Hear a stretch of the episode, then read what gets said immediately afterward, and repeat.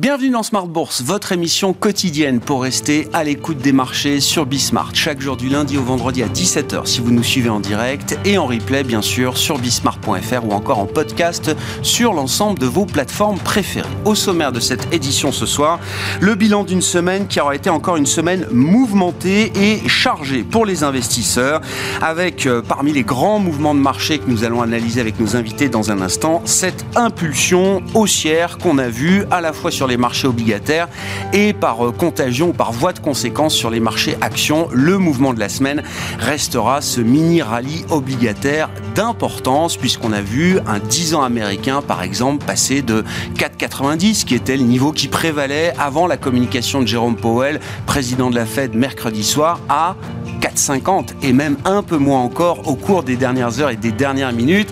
Qu'est-ce qui a déclenché ce rallye obligataire? Qu'est-ce que ce rallye obligataire vient consacrer, notamment du point de vue de la dynamique euh, économique aux États-Unis? C'est la question qu'on se posera évidemment avec nos invités dans un instant. Ce rallye obligataire a évidemment engendré un soulagement important sur les marchés euh, actions. Rallye obligataire qui a été également alimenté aujourd'hui par des chiffres d'emploi aux États-Unis qui confirment l'idée d'un refroidissement du marché du travail. Du point de vue des actions, je le disais, très belle semaine hein, puisqu'on est sur des gains hebdomadaires de l'ordre de 4-5% pour les grands indices actions en Europe et aux États-Unis après plusieurs semaines de baisse consécutives. On a donc là aussi un point d'inflexion qui aura été marqué pour les actions euh, cette semaine. La question étant de savoir si ce rebond est durable. Est-ce qu'il y a du carburant devant nous pour alimenter cette impulsion plus positive désormais sur les actifs risqués ou est-ce qu'il y a un risque de piège, de bull de rebond du chat mort comme euh, on peut l'évoquer régulièrement sur les marchés boursiers Là aussi, question à laquelle tenteront de répondre nos invités dans un instant. Et puis dans le dernier quart d'heure de Smart Bourse, comme une fois par mois, nous nous attacherons à étudier un, cas euh, d'investissement du point de vue de l'analyse fondamentale. Le cas que nous décrypterons ce soir avec les équipes de Clartan Associés est le cas de Richemont, le spécialiste mondial de la haute joaillerie.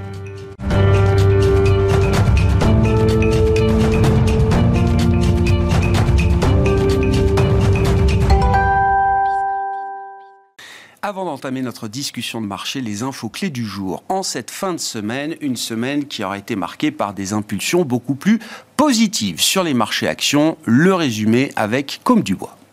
La bourse de Paris se stabilise ce vendredi, entretenant le rebond de ces derniers jours qui met fin à une série de baisses de six semaines consécutives. Le marché est soutenu par la réaction du marché obligataire qui a accueilli avec soulagement la publication des chiffres de l'emploi américain. En octobre, l'économie américaine a créé 150 000 postes dans le secteur non agricole, alors que le consensus Bloomberg en attendait 180 000 sur la période. C'est presque deux fois moins que le mois précédent. Le taux de chômage de son côté a légèrement à 3,9% en octobre.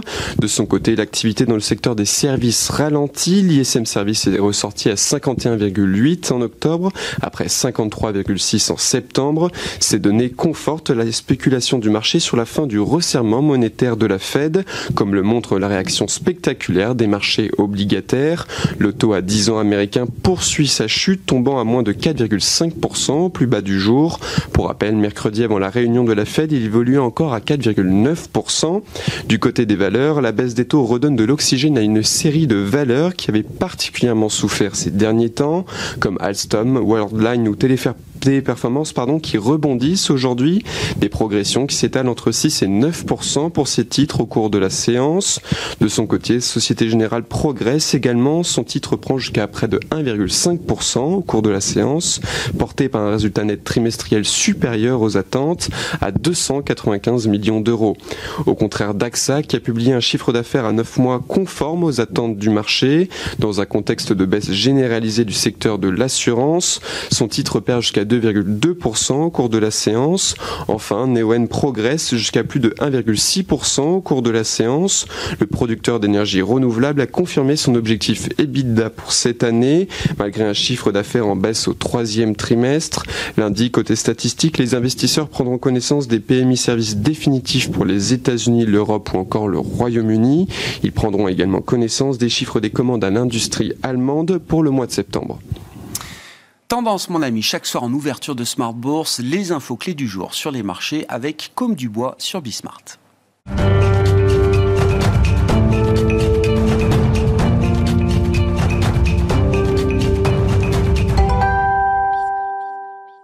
Trois invités avec nous chaque soir pour décrypter les mouvements de la planète marché et conclure cette semaine positive pour les marchés actions euh, notamment et pour les marchés euh, obligataires. Les deux grandes classes d'actifs auront rallié cette semaine. Émeric Dida est avec nous, le directeur de la gestion de Pergam. Bonsoir Émeric. Bonsoir Grégoire. Merci d'être avec nous. Merci à Julien Kissrebert d'être là ce soir également. Bonsoir Julien. Bonsoir. Vous êtes gérant chez Taylor Asset Management et Axel Bott en notre compagnie également ce soir. Bonsoir Axel. Bonsoir, directeur de la stratégie de marché d'Ostrom Asset Management. Axel, c'est donc le facteur duration qui a été la source de performance euh, cette semaine sur les marchés. Autrement dit, nous assistons euh, depuis euh, quelques jours maintenant à un mini rallye obligataire assez puissant, concentré sur quelques heures, quelques jours. On est passé, je le disais, sur le 10 ans américain de 4,90 à 4,50 et même un peu moins au plus bas du jour hein, quand on regarde les rendements obligataires. que consacre ce rallye obligataire Qu'est-ce que ce rallye obligataire vient sanctionner parmi toutes les infos dont on a disposé cette semaine Il vient sanctionner, je pense, une la, fin, la fin du pire des attentes. Quelque part, on a commencé la semaine avec euh, euh, une, hypothèse que le refinancement du Trésor américain aussi allait euh, peser de nouveau. Hein. C'était un petit peu le début de l'envolée des taux en début août, quand ils avaient bah, annoncé rallonger la dette assez sensiblement avec des tailles d'émissions qui étaient plus importantes. Là, il n'y a pas d'accélération dans l'état d'émission et ça a suffi à déjà à calmer euh, euh, les, craintes de, hausse des taux. Là-dessus, Powell s'est dit euh, que bon, la, hausse des taux avait fait une partie du boulot. Ils étaient plus obligés d'accentuer encore leur serment monétaire via les, via les taux courts. Donc tout ça a un petit peu rassuré tout le monde entamé euh, une phase de couverture de, de, ces positions vendeuses et qui se sont amplifiées avec euh, l'ISM manufacturier qui est un petit peu plus mauvais et puis un certain nombre de stats qui euh, sont assez Goldilocks, hein, comme on dit, c'est-à-dire un ralentissement, une désinflation progressive sans drame économique puisqu'on est dans un ralentissement qui va, qui va probablement durer 3 à 6 mois. Après, le très forte croissance du T3 que la Fed a un petit peu décidé d'ignorer. Plus personne n'est data dependent en ce moment. On, se donne un petit peu de temps. Et euh, là où peut-être la dépendance en, données aurait justifié de durcir encore le ton, on s'est donné du, temps et ça, les marchés aiment bien. Ça donne un petit peu de visibilité sur, euh, sur, la, trajectoire, euh, sur la trajectoire monétaire.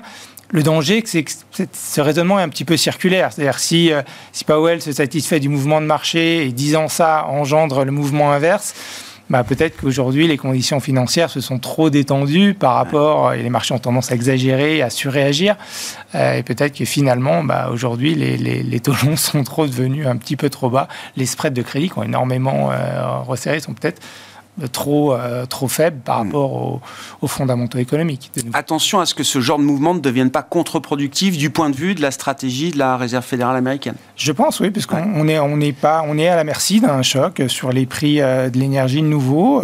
Les salaires euh, décélèrent gentiment, donc toujours à 4%, donc c'est difficile d'assurer le retour à 2% dans, dans, ce, dans ce schéma. on a que 150 000 créations d'emplois, mais en fait, il y en a 30 000 qui proviennent des grèves euh, automobiles. Donc finalement, on était en ligne avec le, le consensus et on On aura plus 30 000 le mois prochain, c'est ça, grosso modo. Donc, euh, et on, est, on absorbe largement l'augmentation normale de la population active avec ces créations d'emplois. Donc, euh, donc on n'est on pas forcément dans une situation où la, la détente du marché du travail est suffisante pour assurer l'équilibre macro qui est visé par la Réserve fédérale. Hmm. Donc difficile de proclamer la fin du, bear market obligataire. Enfin, c'est difficile de, dire à ce stade qu'il euh, y a un soulagement, mais qui puisse être durable, c'est encore une autre histoire. C'est encore une autre histoire, notamment parce que pour l'instant, on est sous le régime de la Stop Gap Bill aux États-Unis, c'est-à-dire qu'on n'a on pas voté le budget.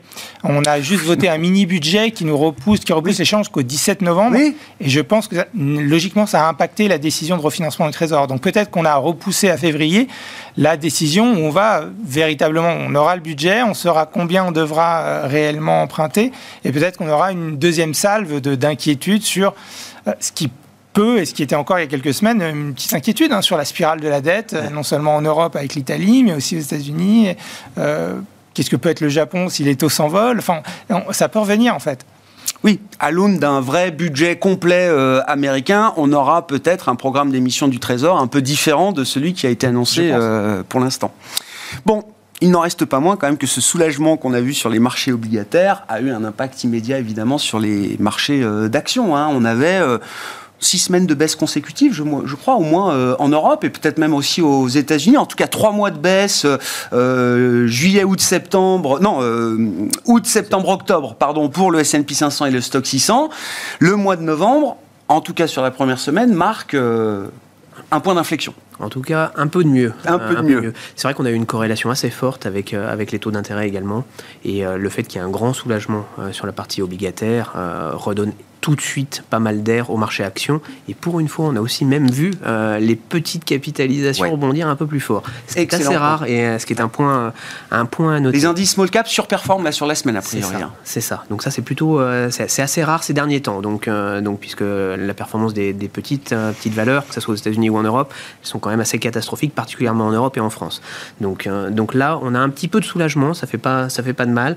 ça fait quand même un an et demi qu'on postpone toutes les stratégies de banque centrale et toutes les stratégies de fin de resserrement de, taux. Donc peut-être qu'avec le discours qu'on a eu de la Fed, on s'oriente quand même sur un moment où euh, bah, ils vont s'arrêter.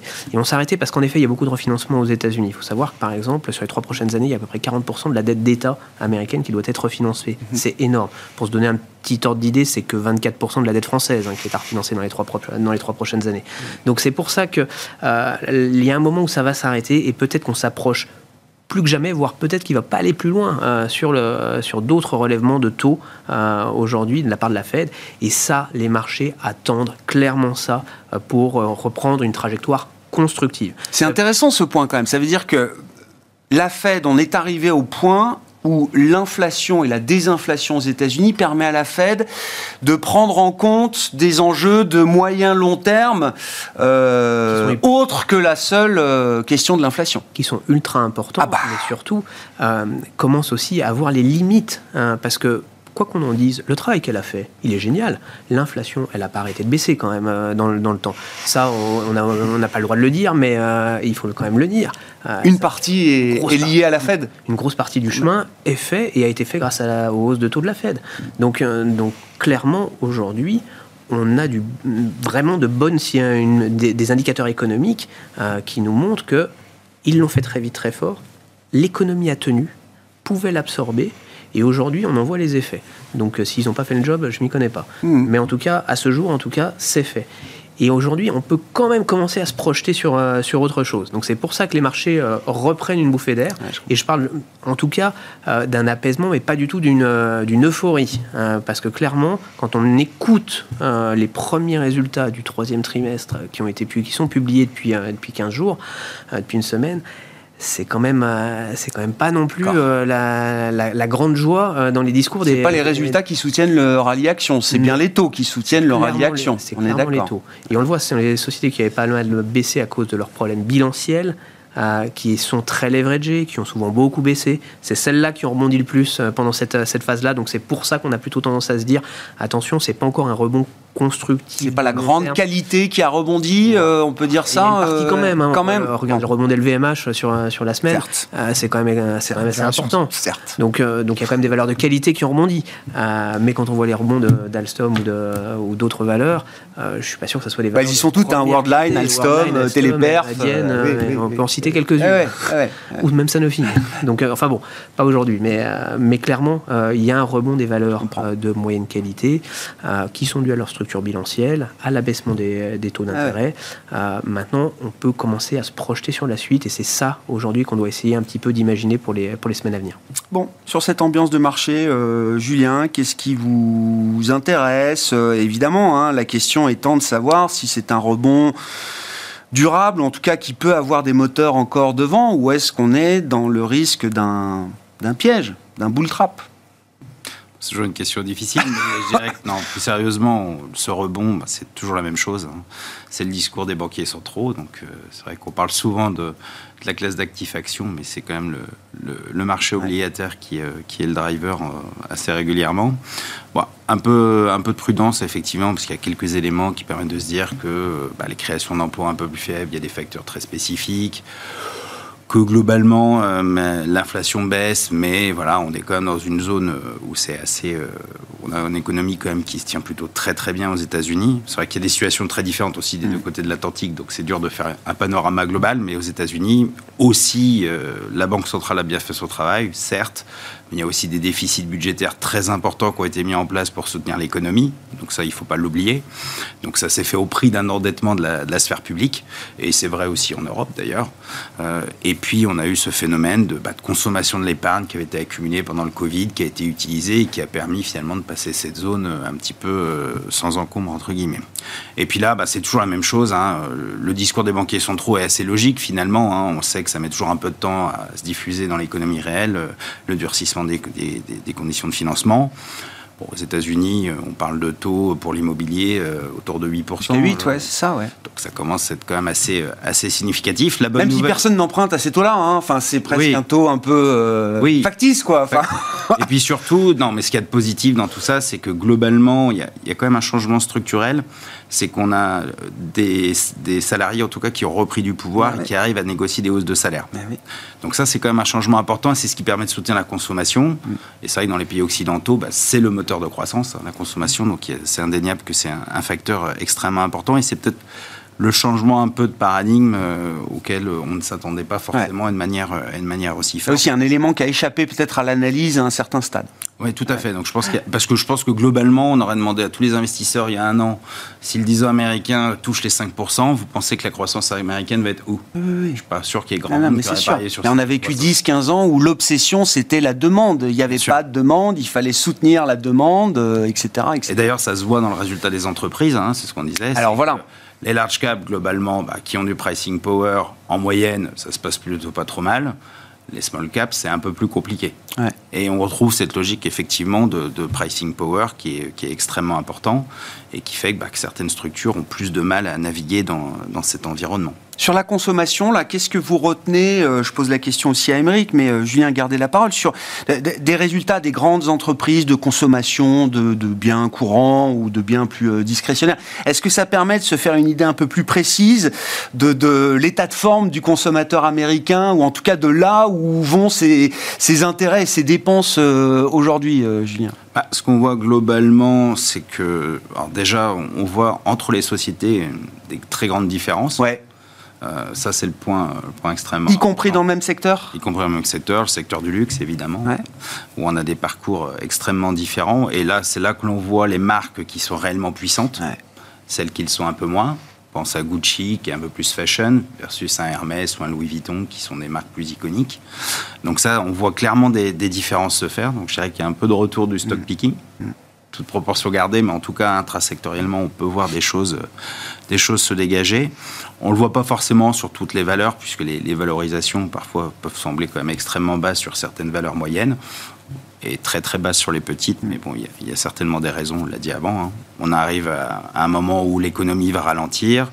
Et donc, bah, le pricing power, tout ça, évidemment, devient, devient important. Sur la consommation, oui, bah, en deux mots, sur le consommateur américain, ça se passe plutôt pas trop mal pour l'instant. Euh, L'Europe, bon, ça se maintient, bon an, mal an, il n'y a, pas de, il a pas de grosses, grosses surprises. L'Asie, euh, bah, on a euh, une petite reprise en Chine, mais qui reste très timide. On l'a vu sur les spiritueux, où c'est pas toujours très facile. Alors après, il y a des stratégies spécifiques, hein, mmh. trop sur le cognac, mais globalement, on voit que les spiritueux, c'est pas, pas trop ça en ce moment. Voilà, mais et l'automobile qui étonnamment reste assez dynamique globalement. Euh, pourtant, consommation discrétionnaire, très soumise à l'évolution des taux d'intérêt et qui se porte pas si mal dans, cet environnement. je retiens, alors là aussi, hein, il y a des segments de marché, il y a différentes stratégies, différents positionnements. C'est le, le, CFO de Mercedes euh, qui publiait il y a une semaine ou dix jours on, ne peut pas euh, augmenter notre production telle qu'on le souhaiterait aujourd'hui. Hmm. il y a encore dans certains secteurs industriels de, manufacture encore des problèmes de supply chain. Dans l'aéronautique hmm. aussi. Hein. Régulièrement, le patron de Safran ou d'autres explique que pour eux, l'état de la supply chain est encore très désorganisé par rapport à l'optimal et en tout cas ce qu'il pourrait attendre de, de, l'optimal aujourd'hui. Mais c'est assez normal parce que finalement, on regarde le, le, le vrai pur retour de la Chine à l'ouverture euh, ne s'est fait qu'au premier trimestre. Hmm. premier trimestre. Après le deuxième trimestre, ils ont tous, euh, ils ont pour beaucoup eu le Covid, donc ça a continué d'être très désorganisé pendant tout le deuxième trimestre. Donc finalement, ils ont recommencé vraiment à travailler de manière organisée au troisième trimestre. On est fin de troisième trimestre, donc la vraie, euh, les vraies problématiques de supply chain, il faut largement ce, ce temps-là pour qu'elles reviennent à la normale. Donc hmm. je suis pas étonné d'entendre ce genre de discours. par contre, c'est vrai que quand on parle consommation, cette année, on a particulièrement fait attention dans le stock picking au positionnement, à la localisation du chiffre d'affaires des entreprises. Parce que c'est vrai que la zone Asie a mis énormément de temps à redémarrer. Ça redémarre avec une vitesse qui est extrêmement faible, avec en plus un protectionnisme très fort euh, des autorités chinoises sur les biens chinois au détriment euh, des biens internationaux, hein, à l'image de l'automobile, qui a été fortement aidé et incité sur les marques chinoises en Chine, mmh. les Chinois consommateurs chinois, par rapport au reste euh, des, du monde. Donc, donc c'est là aussi où il fallait faire très attention au positionnement. Alors c'est vrai que de l'hyperluxe, je prends par exemple Hermès, ils s'en sortent très bien parce que ils sont sur, euh, pas un monoproduit, mais une monomarque euh, exceptionnelle. LVMH, on l'a vu, a eu plus de mal parce que c'est une marque, certes tout est premium, mais c'est plus massifié comme très euh, diversifié. Bah oui, Donc forcément a été plus impacté qu'un Hermès. Donc là, on voit déjà les, les premiers effets. Et donc donc c'est pour ça que dans le stock picking, on a dû faire attention à ça. Par contre, ce qu'on a observé, c'est que pour le moment, les États-Unis, ça tenait. Euh, ça, c'était assez étonnant parce que la, consommation, la fin de la consommation de l'épargne, déjà Q1, on avait quasiment tout consommé, il n'y avait déjà plus rien. On commençait déjà à avoir des. Non, mais il y a des salaires. Enfin, je veux dire, on, peut, on n'est pas obligé de vivre qu'à crédit. Euh. mais les salaires avaient augmenté. Et ça, ça a maintenu un niveau de consommation assez élevé. Après, euh, c'est toujours très disparate hein, quand on voit les résultats d'un ST Loader où ça, a été, ça a été quand même très compliqué sur la publication. Mm. Donc, donc tout n'a pas marché dans, le, dans le stock picking. Sur les biens de consommation, ça a été très sélectif. Euh, si, on doit réfléchir à l'hypothèse d'un choc macro, d'une rupture macroéconomique hein, par rapport à la résilience qu'on observe notamment côté américain, mais également côté européen dans une moindre mesure, euh, Axel, d'où peut venir la, rupture? Est-ce que ça peut être du point de vue de la consommation que les choses peuvent euh, craquer ou est-ce que c'est ailleurs qu'il faut regarder dans les, facteurs de, croissance hein? On a eu des chiffres de PIB en Europe. Bon, en France, même si le chiffre global n'est pas glorieux, euh, quand on enlève les stocks et euh, la, contribution euh, négative, je crois, du commerce extérieur, on a une demande interne privée finale qui est quand même extrêmement solide aujourd'hui, qui semble extrêmement solide. Et ce qu'on a vu également dans les chiffres de PIB américains pour le troisième trimestre. oui, alors, mais sur, sur, la, sur la France, un peu comme partout en Europe, on pouvait s'étonner de la de la faiblesse de la consommation malgré tout depuis longtemps. C'est-à-dire qu'on n'a pas encore euh, pris euh, conscience de, la, de ce que la désinflation aller apporter euh, aux, consommateurs, parce qu'on a une certaine résilience de, des salaires, même s'il y a une euh, l'emploi c'est un petit peu affaibli sur le T3 en France, mais euh, on, a encore un peu de, salaire, donc on va rentrer dans une phase un petit peu plus bénéfique en termes de, salaire réel en, Europe. Donc je pense que ça peut être la bonne surprise de 2024, c'est-à-dire que jusqu'à présent, on a eu cette contraction un peu partout de la conso qui était d'une ampleur assez, assez incroyable. Et, et pour euh, donner juste, juste, un chiffre, on est à peu près deux points et demi au-dessus en termes de taux d'épargne. Euh, par rapport à ce qui prévalait avant crise. C'est très français et en Allemagne aussi, je crois. En, Mais zone euro en fait. En zone euro globale. En, zone euro globale, en France, en France particulièrement. Donc on, on a non seulement la réserve d'épargne liée à la non-consommation des, des, années Covid, mais en plus un comportement d'épargne depuis quelques mois euh, qui reste, je pense, pénalisé par la, la l'inertie de la, de la perception de l'inflation, je pense. Et, je pense que c'est une réserve de croissance sur 2024 qui est, euh, euh, qui, qui, est importante. Un ressort de croissance qui pourrait nous surprendre euh, à la, à la hausse. Aux États-Unis, on est plus avancé là-dedans, même si les chiffres révisés ont montré qu'il y avait un peu plus d'épargne que ce qu'on imaginait. Ah. Et donc le taux d'épargne était un petit peu plus fort. Et comme vous le disiez, bah, malgré tout, on continue à créer des emplois. Les salaires sont toujours entre 4 et 6 suivant les mesures qu'on retient mais quelque part, euh, on a, euh, on a une euh, on a une croissance autonome de la conso qui va s'auto-entretenir aussi. Alors, le, problème aux États-Unis, il est toujours lié à l'endettement. Je pense que quand on regarde la progression du crédit conso ces derniers temps, Oui. On a, on a comblé le, le, trou euh, euh, du, du, Covid, même à vitesse grand V. Et quand on regarde les taux sur les cartes de crédit, on a quand même euh, ça pique, on est au-delà de 20%. Mm. Mm. à un moment, on a vu d'ailleurs que, c'est, je crois, le dernier mois ou le mois d'avant, il y avait une, un remboursement net des, des cartes de crédit. Vous savez, à la fin de chaque mois, vous avez le choix de payer la minimum balance, de payer un petit peu plus. Bon, ils ont payé un petit peu plus, ah. bon, à 20% de taux d'intérêt, ça, ça fait mal. Donc, euh, donc voilà, c'est toujours un peu la fragilité du, du, cycle, du cycle américain, mais pour l'instant, c'est une machine à créer des jobs qui, euh, qui se maintient. Quoi. Et euh, donc la conso, elle, elle, continue de tirer le, le, PIB américain. Un petit mot sur, sur le pétrole et peut-être même les matières premières en général, mais sur le pétrole déjà, Axel, pourquoi le pétrole n'est pas plus élevé? C'est la question, enfin, euh, notamment dans le contexte euh, géopolitique de tensions qui ne, se détendent pas depuis euh, le, le, 7 octobre dernier, notamment. Comment on explique que finalement, sur cette période-là, le pétrole a plutôt baissé? Je rappelle que fin septembre, avant les attaques du Hamas contre Israël, le baril de Brent était monté jusqu'à quasi 97 dollars, je crois, de mémoire. On est largement 10 dollars en dessous aujourd'hui. On est 10 dollars en dessous. Alors la, production américaine a quand même répondu au, prix plus élevé, puisque euh, sur, les, euh, sur le mois de septembre, mois de septembre, on a dû euh, voir la, production américaine augmenter de 400 000 barils jour. Alors, ce qui n'est pas, après une longue période d'inertie, c'est un secteur qui avait été marqué par en 2020 et puis 2015 avant, qui avait mmh. purgé deux fois le secteur, et il y avait clairement une, réticence hein, de la part des, des, dirigeants de ces boîtes de faire de la croissance pour la croissance. Ils sont plus indexés sur les hein, ils sont indexés sur la bottom line. Et donc ça, ça change, le, ça change le, ça change la donne un petit peu. Donc, euh, mais bon, à 90 dollars, on est quand même rentable dans le shale, donc on, on, a de nouveau un petit peu d'expansion. Euh, on sait qu'il y aura probablement aussi un, soutien public à terme, puisque il n'y a, plus de marge pour euh, diminuer les réserves stratégiques. Donc, la puissance fédérale va devoir un petit peu réconstituer et quelque part probablement passer des contrats avec l'industrie pétrolière américaine pour, à terme, euh, remettre les réserves à un, niveau, à un niveau adéquat. Les Saoudiens, de leur côté, ont un petit peu calmé le jeu. Ils ont un rôle un petit peu, euh, euh, disons, ambigu dans, la, la, crise actuelle. Ils avaient normalisé leur, réaction, leur relation avec Israël. Et je pense qu'il y a eu une nouvelle qui est peut-être passé un petit peu inaperçu, mais ils n'ont pas augmenté autant que prévu leur prix à destination de l'Asie au mois de novembre, pour le mois de novembre.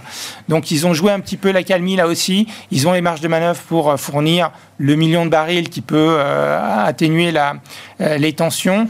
Et je pense qu'ils ont eu un rôle un petit peu stabilisateur dans, le, dans, dans cette période-là. maintenant, c'est vrai que ça aurait pu être beaucoup plus tendu ça, puisque les stocks commerciaux sont toujours plutôt bas un peu partout. Donc, on s'en est étonné, hein, qu'il n'y ait pas de ah géopolitique bah, en plus. Euh, donc, euh, effectivement, euh, il n'y a, pas eu, a pas eu ce spike qui aurait été peut-être le choc de trop. Là, mm. Bon, on suit ça évidemment, mais sur la journée d'aujourd'hui, après la prise de parole du leader du Hezbollah libanais, on est à nouveau en baisse sur les cours du pétrole. Hein, on est autour de 85 pour le baril de Brent aujourd'hui. Sur la partie résultat d'entreprise, alors au-delà de la consommation, euh, peut-être quels sont les premiers enseignements un peu globaux de la, période de publication. Puis je veux bien qu'on revienne aussi ben, sur, euh, sur les accidents et la série d'accidents qu'on a connus sur les marchés boursiers euh, ces dernières semaines. Hein, pour des valeurs qui appartiennent à des indices bah, de standing, quoi. Enfin, des, grands indices de grande capitalisation boursière. Je vous ferai la liste, je vous hmm. referai la liste si vous voulez, Julien. Mais globalement, sur les enseignements de résultats, est-ce qu'il euh, faut s'attendre à euh, quelques trimestres un peu plus compliqués du point de vue des marges? Et ça pose à nouveau la question du, soutien qu'on peut attendre pour, euh, pour les marchés actions dans les prochains mois. Il y a la baisse des taux, hmm. c'est un soutien de taille évident sur la semaine. Est-ce que le momentum des bénéfices peut apporter un soutien supplémentaire ou pas? J'y crois peu parce qu'on rentre, euh, comme on le disait au préalable, euh, sur quelques trimestres, un, deux trimestres, trois trimestres, on verra un petit peu plus difficile. Et les entreprises commencent tout juste à le ressentir et à en parler. Donc, euh, on est vraisemblablement au début du, du, du, de ce ralentissement et donc avec des résultats de marge, qui, enfin des résultats qui vont être un peu difficiles. On voit que l'industrie, c'est quand même compliqué d'une manière générale avec des cas typiques, l'aéronautique qui rebondit forcément. Oui, après, oui mais Maersk, par exemple, euh, voilà, c'est ça. Effectivement, tout dépend comment on était positionné pendant le COVID, et si on a profité ou pas. Exactement. donc on voit Maersk qui, perd 18, enfin, qui perdait 18% en séance. Donc, on voit quand même des signaux là-dessus qui sont pas extrêmement positifs. Euh, donc euh, oui, les résultats vont être compliqués.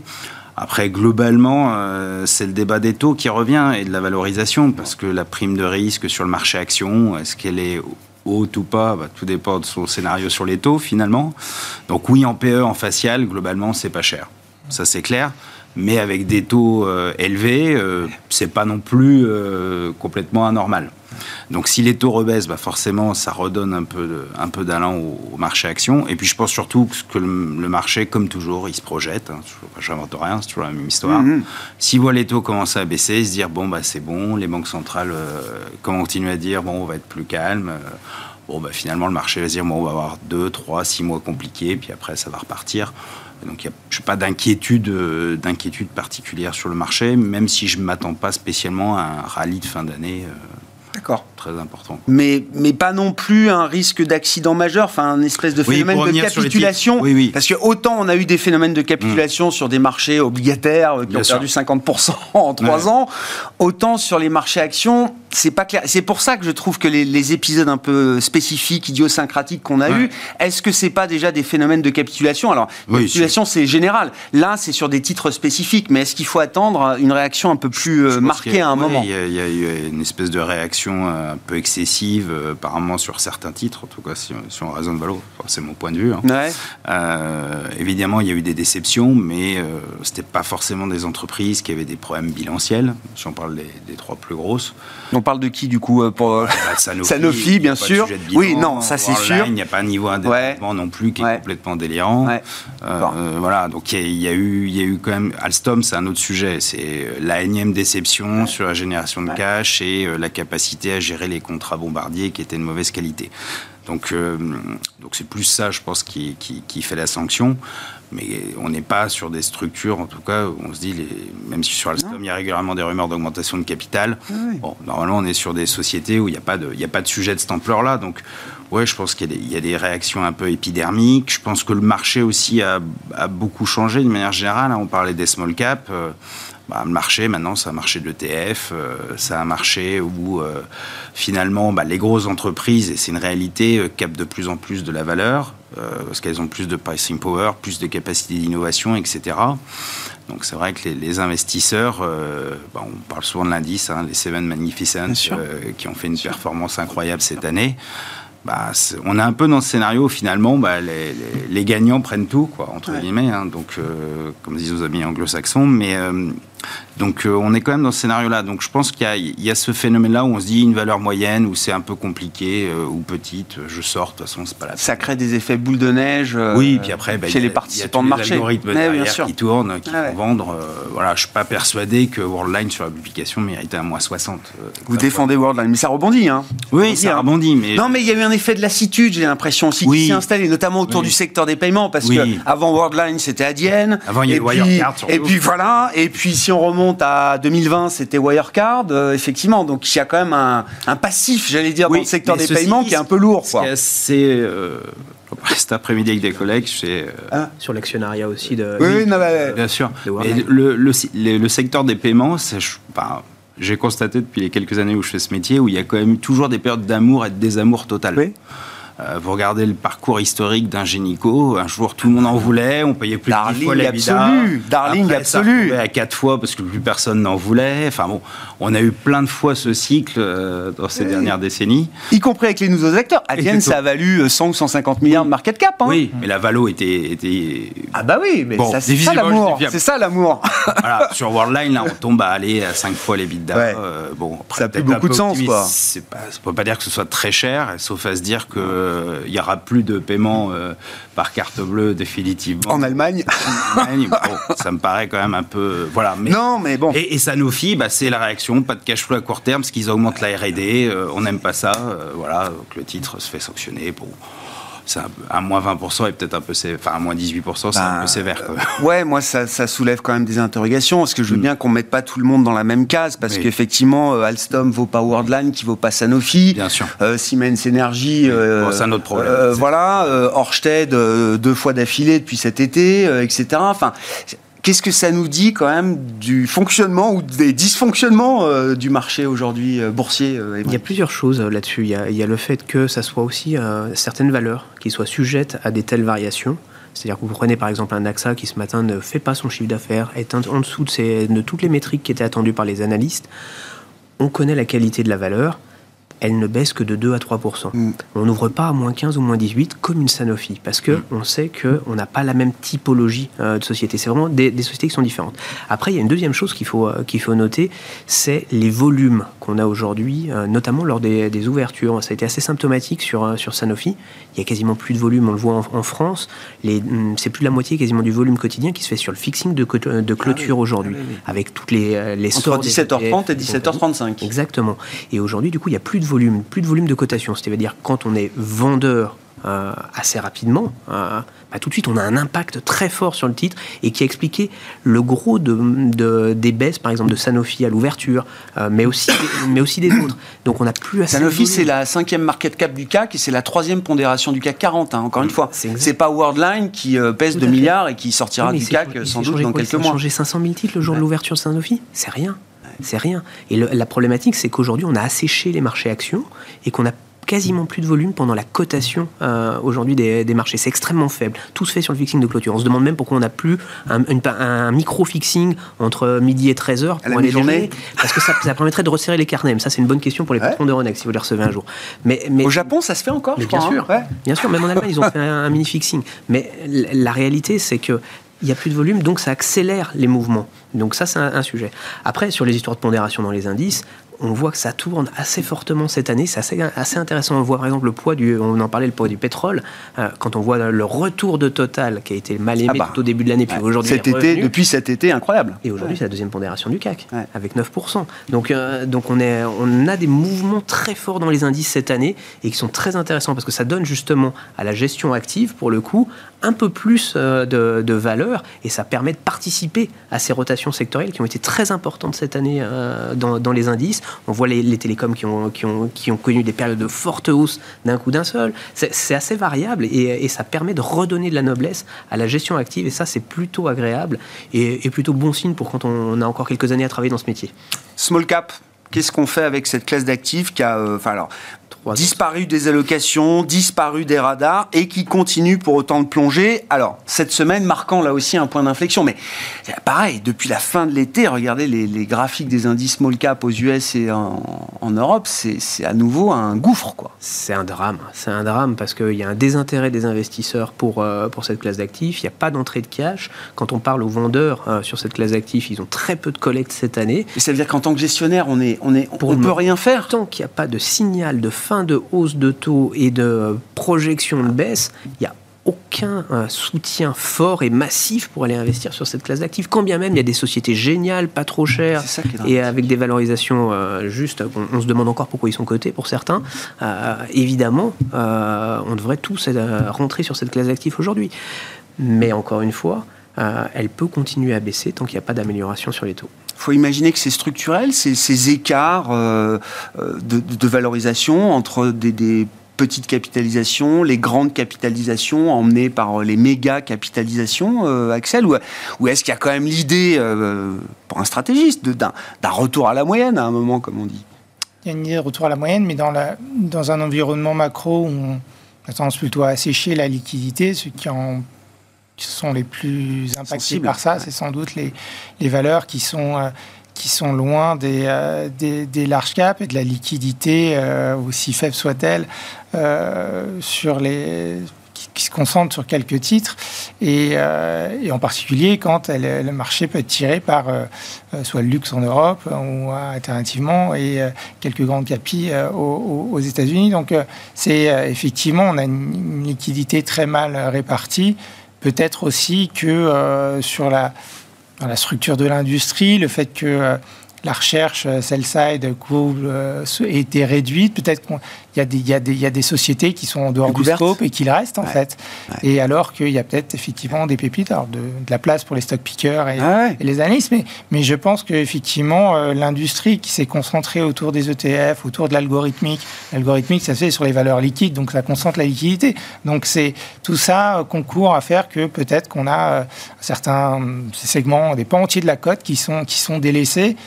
Euh, alors même que, euh, peut-être que c'est encore plus euh, bizarre, on essaye de vendre le private equity au retail par ailleurs, ce qui est peut-être le comble. Avec encore moins de liquidité que ce qu'on peut trouver sur les marchés actions, aussi désertés soit-il. Le, comble de cette situation, ah c'est peut-être ça. Bah et, donc, mais je, mais je, Parce qu'il y a l'horizon de temps qui va avec. En tout cas, il y a l'idée quand même que. Qui va avec. Euh, oui, mais, mais dans, quelle mesure la personne à qui on va le vendre a cette. Ah, bah c'est toute la question de savoir si, euh, effectivement, les choses sont claires et carrées euh, pour tout le monde. et, non, mais, mais, mais c'est vrai, la sous-performance des small caps, c'est quelque chose qui est d'une ampleur qui est assez. C'est intense. Il y a aussi peut-être en Europe un début de de-equitization, c'est-à-dire qu'on on sort un peu de la cote quand on regarde les, les, alors le marché se paye pas cher. Hein. je pense je passe pas toute ma vie sur le marché action, mais c'est vrai qu'on doit être autour de 12 fois ou à peine. Euh, et, on a vu des flux sortant euh, quasiment toute l'année en fait. Donc on se demande qui est positionné. C'est peut-être la, meilleure assurance pour qu'on n'ait pas de drame. Peut-être que ça peut baisser un peu, mais en tout cas, on, les, les phases de capitulation dont on parlait peuvent être spécifiques à certaines boîtes, mais de manière générale sur, sur le marché, ça paraît compliqué. Je pense que personne n'est sur, euh, n'est surexposé aux actions. Beaucoup d'institutionnels sont encore sous-exposés. Euh, et euh, les seuls à racheter des actions, peut-être les boîtes elles-mêmes, hein, avec les, les plans de rachat, euh, ce, qui, ce, qui est, ce qui est pas sain. Non. Ce qui est vraiment pas sain pour le, simplement le fonctionnement, le financement de l'économie. Hein. Ah, de toute façon, on le voit dans les flux, hein, pour rebondir, les, la collecte ETF est très bonne et la gestion active, ça décollecte. Hein. Et la gestion active fait plutôt des small mid oui, oui. Plus en tout cas. Moi, une nouvelle qui m'a marqué, c'était il y a quelques semaines dans le FT, euh, le, patron du, du fonds d'investissement EQT, hein, donc gros fonds euh, nordique, hein, si je dis pas de bêtises, c'est ça de private equity. Hein, euh, voilà, je n'ai plus les encours en tête. Bref, c'est un majeur.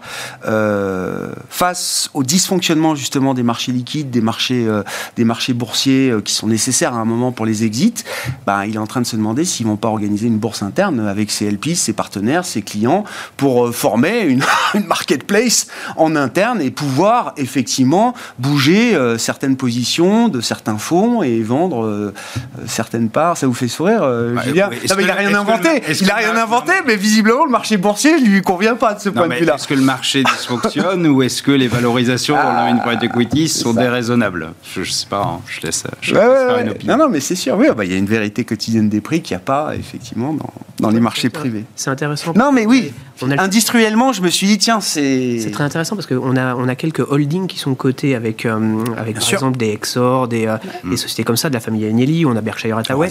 d'autres, oui, Et ceux-là sont en train de temps en temps, de, on le voit avec euh, le patron d'Exor qui disait on va allouer plus de capital aux côtés euh, par rapport à ce qu'on faisait dans le passé. Donc il délaisse euh, le private equity pour aller plus ouais, parce que, bah oui, parce que ça a dû atteindre des tailles tellement importantes. de valorisation. Parce que justement, ah l'attrait de la valorisation est, aujourd'hui dans le côté, moins dans le non-côté.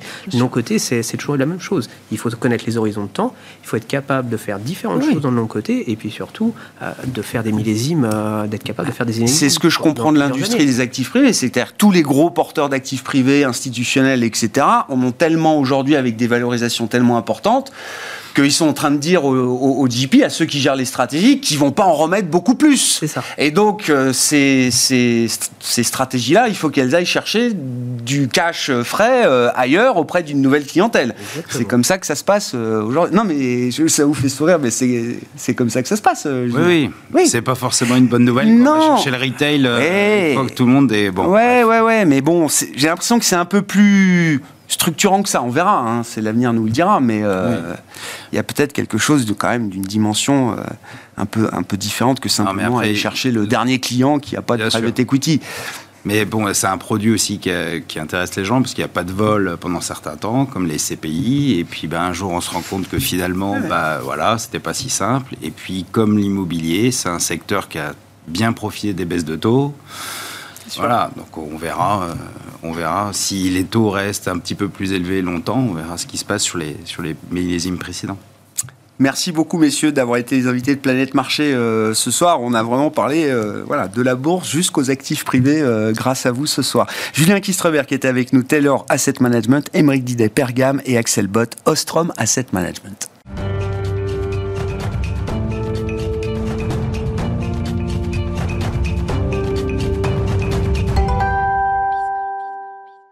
Le dernier quart d'heure de Smartbourg, chaque soir, c'est le quart d'heure thématique et chaque début de mois, le vendredi, nous avons rendez-vous avec les équipes de Clartan Associés pour euh, étudier, décrypter un cas d'investissement. Le cas du jour s'appelle Richemont, bien connu dans le secteur du luxe. Et c'est Olivier Delos qui est avec nous en plateau pour en parler, associé gérant chez Clartan Associés. Bonsoir Olivier. Bonsoir Grégoire. Merci beaucoup d'être avec nous et de venir évoquer donc le cas de Richemont, groupe euh, suisse, coté en Suisse, euh, en tout cas dans le monde du luxe au sens large et de la joaillerie, de la haute joaillerie plus précisément. On va détailler évidemment le positionnement du groupe, mais je voulais qu'on prenne le temps quand même de refaire un peu l'histoire de ce groupe Richemont. Je suis pas sûr que tous ceux qui nous écoutent ou nous regardent aient en tête que l'histoire de Richemont, qui a commencé il y a plusieurs décennies en arrière, a débuté avec des activités totalement en dehors de ce qui sont les activités cœur aujourd'hui de Richemont. Oui, absolument. Alors c'est amusant parce qu'en fait, il y a pas mal de groupes, de grands groupes du luxe qui ont un peu commencé euh, avec des, des, activités finalement qui n'avaient rien à voir avec le luxe.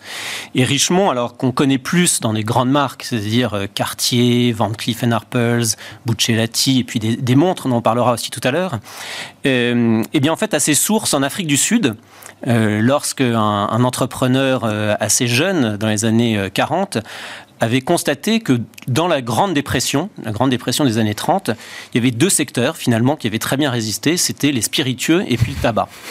Et euh, Anton Rupert, donc, qui est cet, entrepreneur euh, assez génial, voulait faire l'origine des, études de médecine et n'ayant pas assez d'argent, il s'est euh, retourné vers l'entrepreneuriat et il a eu l'idée de de, de, de, constituer une petite entreprise de fabrication de, cigarettes. et avec quelques associés, donc il a commencé comme ça une petite entreprise et elle a, elle a prospéré assez rapidement. Et dans les années 60, il avait identifié une, une, marque à Paris, magnifique, qui faisait des très beaux, très beaux briquets en or, euh, qui s'appelait Cartier. Et son idée, c'était tout simplement d'arriver à avoir la licence de Cartier pour faire des cigarettes. Et euh, l'un de ses associés a négocié ça avec euh, la, famille Cartier à l'époque, en disant bon, bah écoutez, euh, si on prend une petite participation dans l'une de vos filiales, est-ce que vous nous laissez l'exploitation, la, licence de cigarettes Et donc Anton Rupert l'a eu. Il a pris 20% du capital de Cartier dans, dans, les années 40, 60, et après l'activité s'est développée, a continué à se développer en parallèle. Et, et, et, après ça, en fait, il y a eu une deuxième étape dans, dans, euh, dans le développement de, de, ce qui n'était pas Richemont à l'époque, ce qui s'appelait pas Richemont. Euh, ça a été le, la, la, succession de, de l'entreprise Cartier à proprement dit. C'est-à-dire que lorsque la famille a décidé de vendre, ouais.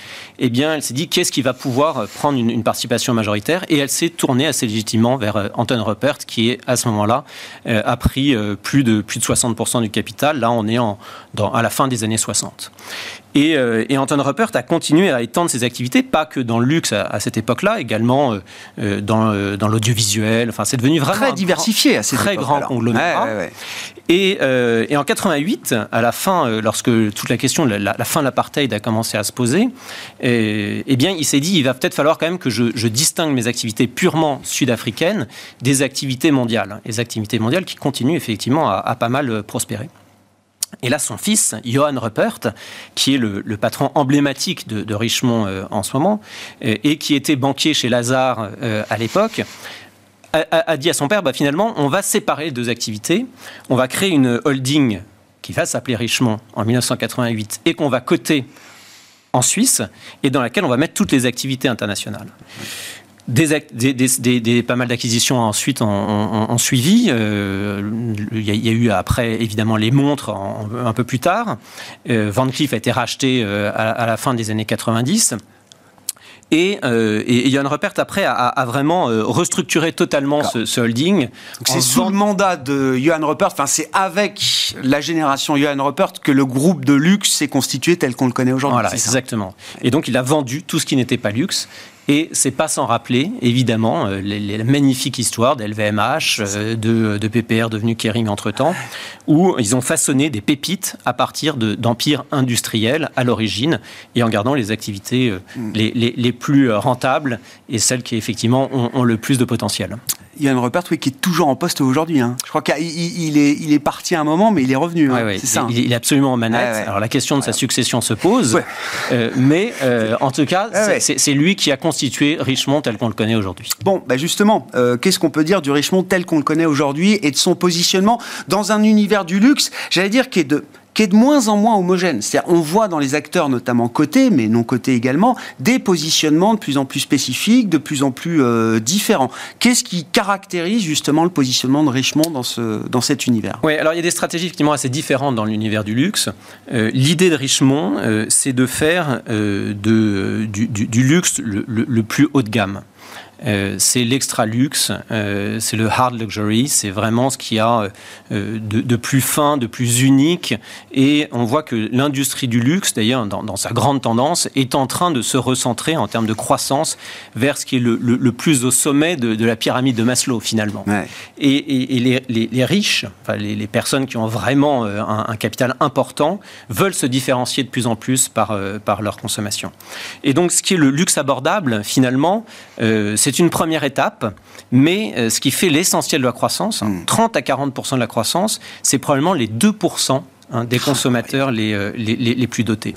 Et, Richemont a fait vraiment le, choix euh, d'un investissement très long terme là-dessus. Donc ça, c'est évidemment la haute joaillerie à, travers Cartier, qui est une marque emblématique, Van Cleef Arpels, qui euh, revient vraiment très très fort sur le devant de la scène, Buccellati aussi.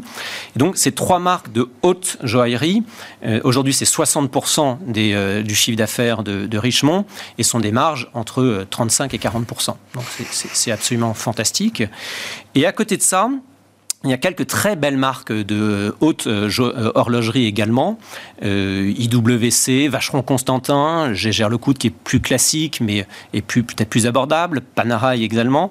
Enfin, des, belles marques, Piaget bien sûr, qui, pour certaines de, ces mondes d'ailleurs, on peut le dire, sont du, du, l'extra luxe. C'est assez clair. Oui, c'est de la pièce unique quasiment. Pièce unique, oui, pièce de collectionneur. c'est ça. Et, mais c'est structurellement moins rentable. On ne parle que de marge entre 17 et 20 euh, donc on n'est pas dans, la haute, euh, haute joaillerie, mais c'est effectivement euh, c'est un positionnement qui est effectivement très, très unique dans l'environnement du luxe. Qu'est-ce qu'on donne comme perspective un peu globale pour ces segments-là spécifiques de la haute joaillerie, de la haute euh, horlogerie, euh, euh, Olivier, qu'est-ce que ça représente comme marché et quelles sont les dynamiques de croissance des consommateurs ou de du segment des consommateurs qui peut se permettre de s'intéresser à ce type d'objet? Alors, alors, le, luxe, c'est pas c'est pas simple de voir exactement quelles sont les, parts de marché, mais ce qu'on peut constater, c'est qu'un Richemont, par exemple, doit avoir à peu près entre 7 et 10% de parts de marché sur le, le, marché sur lequel vraiment ils sont euh, ils sont positionnés.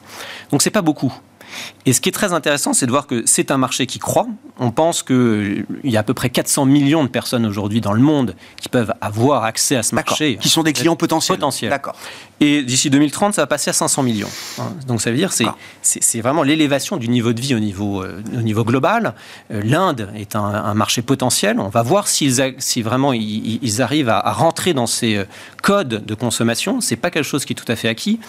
Et le deuxième élément qui est assez intéressant, c'est de voir que les jeunes générations, les générations Y et Z, sont extrêmement friandes de, ce genre de, de produits.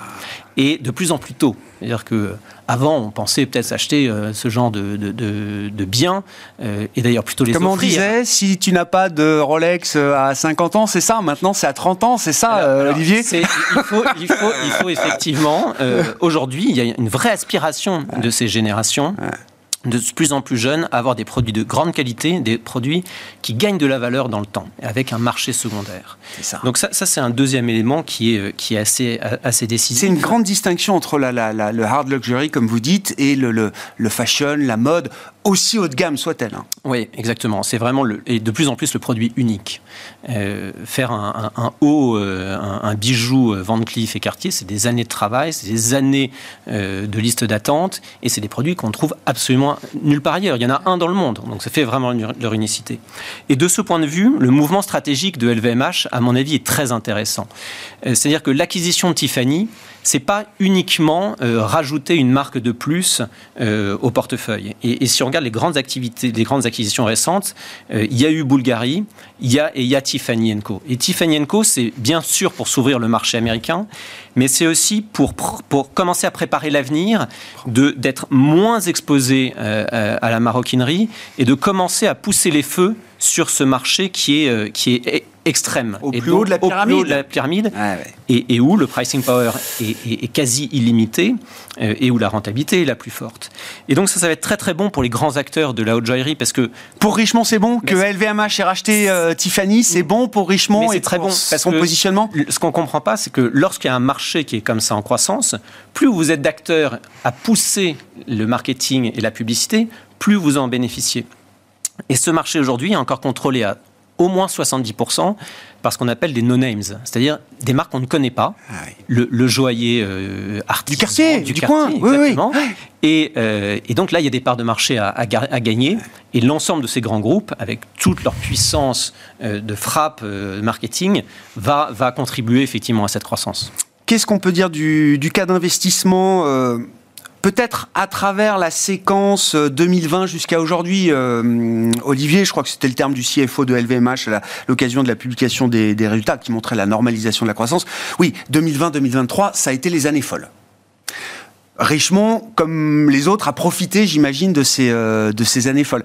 Euh, comment vous regardez le cas d'investissement, effectivement, sur cette période et spécifiquement euh, aujourd'hui, en novembre 2023 Alors, chez Clarkson, ce qu'on cherche, c'est vraiment avoir des, détentions long terme dans, des très belles sociétés. Et donc, Richemont en fait incontestablement partie.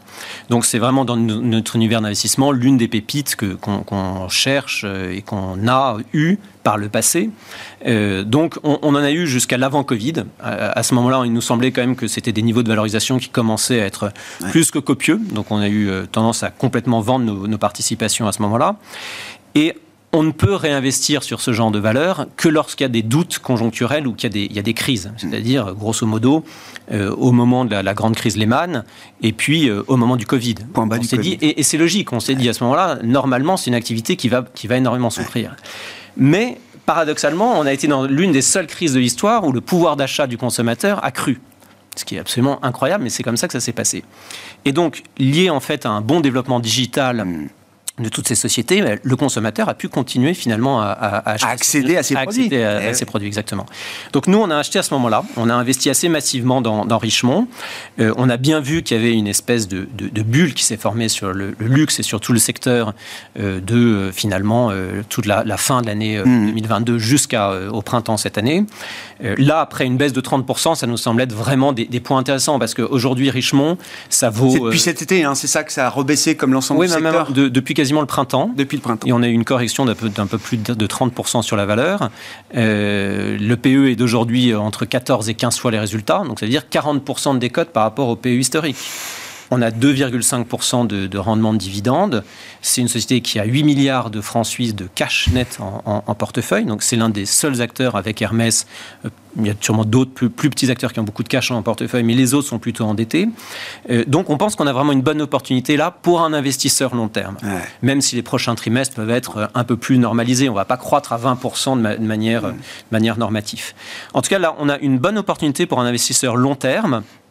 Euh, et, et, en plus, ce qui est très intéressant, c'est de voir que, par exemple, le dividende, entre 2014 et aujourd'hui a été multiplié par 3,5. Donc on avait un franc suisse de dividende en 2014, on en a 3,5 aujourd'hui. Donc il ne faut pas regarder uniquement le dividende instantané, ouais, dire que croissance régulière du dividende. C'est probable qu'on ait une forte croissance du dividende dans les prochaines années. Ouais. Merci beaucoup Olivier. Merci d'être venu euh, détailler pour nous ce cas euh, passionnant qui est le cas Richemont dans le monde de la haute joaillerie et du hard luxury, comme vous dites. Olivier Delose, associé gérant chez Clarton Associé, qui était avec nous dans ce quart d'heure thématique de Smart Bourse ce soir.